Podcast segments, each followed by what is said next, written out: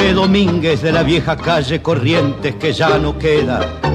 Café del cuarteto bravo de Café Domínguez. Leone.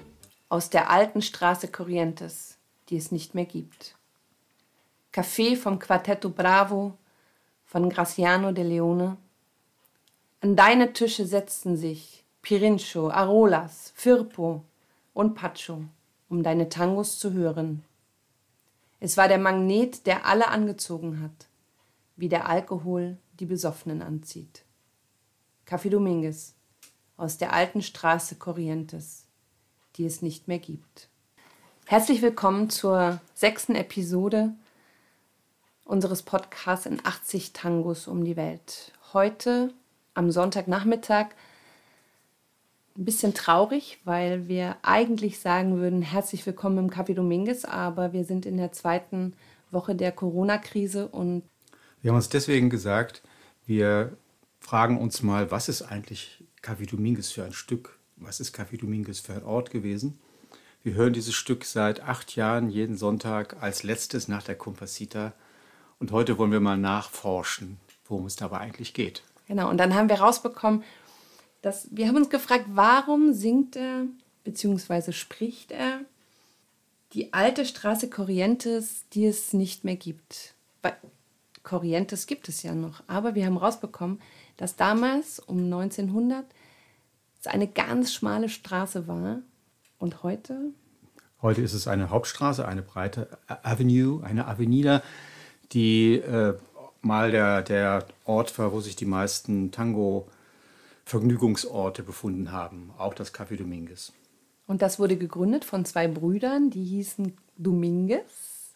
Genau, und die waren bis 1917 an einem Ort und sind dann ein paar Block weiter in derselben Straße gezogen und haben das dann überschrieben an einen Musiker, Graciano de Leone.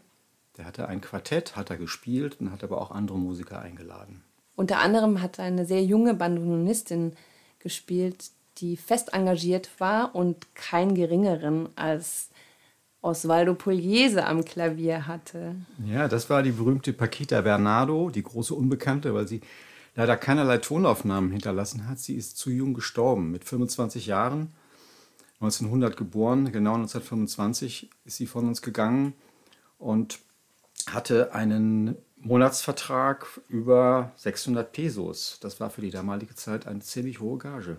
Ein weiterer prominenter Besucher, außer denen, die in dem Text aufgeführt werden, Canaro, Arolas, Juan Malio, war Rodolfo Biaggi, der mit dem Orchester von Juan Carlos Cobian dort gespielt hat. Nach ihrem Debüt im Café Nacional sind sie ins Café Dominguez gewechselt.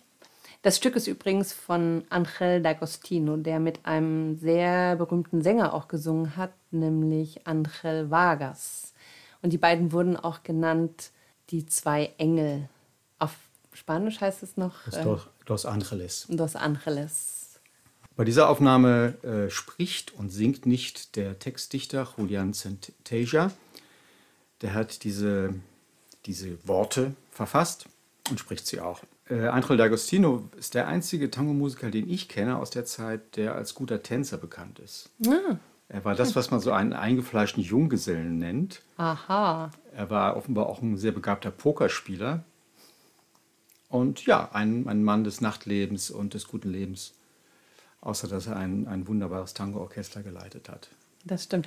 Bei Café Dominguez, bevor wir Café Dominguez aufgemacht haben, habe ich den Song super selten als DJ gespielt, weil er wirklich schwer zu kombinieren ist, finde ich, mit Sachen von D'Agostino. Ja, wir haben das Glück im Café Dominguez, dass wir das sozusagen als Zugabe nach der Compasita spielen. Deswegen kommen wir nicht in die Verlegenheit, das mit anderen Stücken zu mixen. Das würde mir auch schwer fallen. Jetzt fällt mir noch ein, als Paquita da äh, gespielt hat im Café Dominguez, weil die Straße so eng war. Genau, weil die Straße so eng war, haben sich die Leute auf der Straße gestaut, die nicht ins Café Dominguez reinkamen, um das Konzert oder den Auftritt von Paquita zu hören. Und dann musste die Polizei eingreifen, um den Verkehr, die Straße für den Verkehr freizuhalten. So ein Andrang war damals da. Das stellen wir uns jetzt mal in der Kolonnenstraße 29 vor, da wo Café Dominguez seinen Platz hat im Malachunta. Wir hoffen jedenfalls sehr, dass wir uns bald wieder wirklich sehen im Café Dominguez an einem Sonntag, der nicht so weit in der Zukunft liegen mag. Und bis dahin verabschieden wir uns in diesem Podcast Episode 6 in 80 Tangos um die Welt. Schön, dass ihr uns begleitet habt auf unserer Reise durch Tangos, die uns am Herzen liegen. Bleibt gesund. Bis bald, auf Wiederhören. Bye, bye. Café del cuarteto bravo de Graciano de Leone. A tus mesas caían Pirincho, Arola, Firmo y Pacho a escuchar tus tangos. Era el imán que atraía como el alcohol atrae a los borrachos. Café Domínguez de la vieja calle Corrientes, que ya no queda.